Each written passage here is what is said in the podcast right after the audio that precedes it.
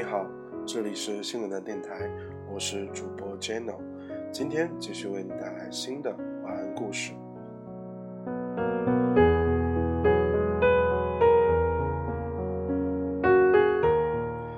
今天的晚安故事继续来自《从你的全世界路过》第三页，执着，一路陪你笑着逃亡。人人都会碰到这些事情，在原地走一条陌路，在山顶听一场倾诉，在海底看一眼尸骨，在沙发想一夜前途。这是默片，只有上帝能给你配字幕。朋友不能陪你看完，但会在门口等你散场，然后傻笑着去新的地方。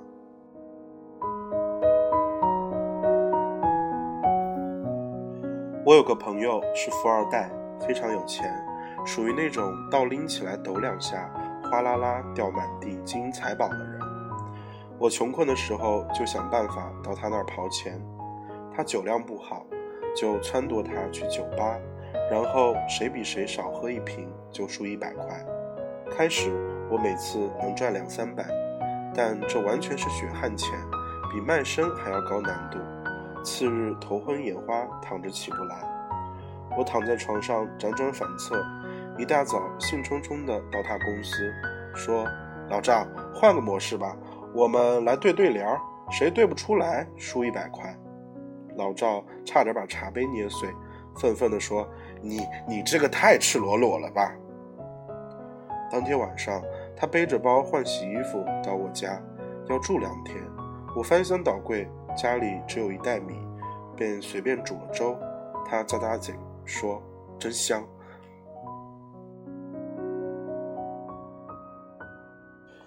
我灵机一动说：“老赵，换个模式吧，谁先走出家门就输一块，就输一千块。”老赵心满意足地缩进沙发，表示同意。第二天，我们睡觉、看电视、喝粥。第三天，我们睡觉、看电视、喝粥；第四天，我们还是睡觉、看电视、喝粥。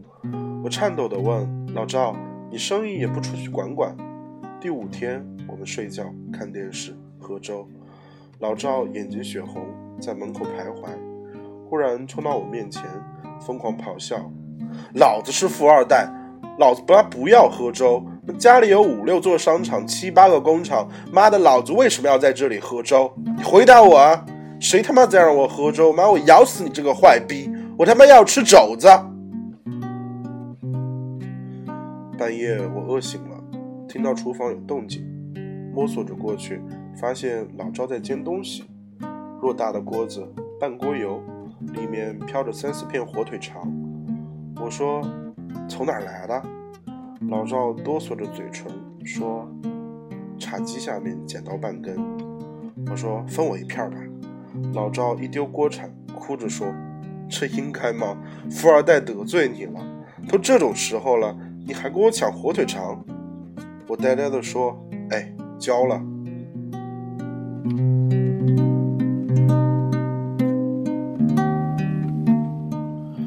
第六天，我们睡觉，睡觉，睡觉。老赵挣扎着爬起来，去书房上网玩。我听见他 QQ 滴滴的响，赶紧关上卧室门，偷偷打开笔记本，申请了个新号码，搜罗美女照片，疯狂发给他。帅哥，交个朋友。老赵说：“是？”我立马回给他：“寂寞单身少妇，想拥有初恋。”老赵回给我说：“都少妇了，怎么初恋啊？”我说：“少妇怎么不能初恋？”过了几分钟，老赵开始百度百科，少妇是已婚的年轻女子。我回他一句：“你管那么多干嘛？我看中的又不是你的钱。”老赵发来一段省略号，说：“你怎么知道我有钱？”我也回了一段省略号，废话真他妈多。喝酒去，某某酒吧。然后我发了张裸照，听到书房椅子咕咚一声，老赵仰天倒下，他疯狗一样冲出来，红着脸团团转圈。我合上笔记本说：“一千块钱打个折，八百吧。老赵丢给我八百，嗷嗷叫着夺门而去。过一会儿，我走进酒吧，他果然笔直的坐在那儿。我一屁股坐下来，他说：“你来干嘛？”我说：“来寻找初恋啊。”老赵恍然大悟。我说：“少妇棒不棒？少妇有八百呢，请你喝酒。”老赵躲在阴影里，捂着脸哭成泪人。我们喝得大醉。那段时间，老赵失恋，七年的女朋友谈婚论嫁，突然说要寻找灵魂，问老赵要了笔钱，独自背着包去西藏，回来趁老赵出差，东西搬走，留了封长长的信，写的什么我不知道。那天是我跟老赵拼酒的第一天，赢了三百块。后来我在微博看到他女朋友和男人的合影，笑面如花。那天是我跟老赵拼酒的第四天，输了一百块。人人都会碰到这些事情，在原地走一条陌路，在山顶听一场倾诉，在海底看一眼尸骨，在沙发想一夜前途。这是默片，只有上帝能给你配字幕。所以整整半个月，我们从没聊起这些，不需要倾诉，不需要安慰。不需要批判，不需要声讨，独自做回顾。朋友不能陪你看完，但会在门口等你散场，然后傻笑着去新的地方。再难过，有好基友陪在身边，就可以顺利逃亡无所谓。好了，这就是今天的晚安故事。今天你过得怎么样？最后，一首许嵩的《浅唱》送给你，祝你做个好梦。我们下期再见。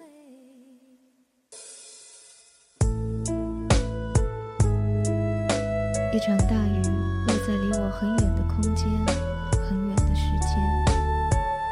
躲在静好的时光里面，认真的学习着遗忘，选择那些大晴天的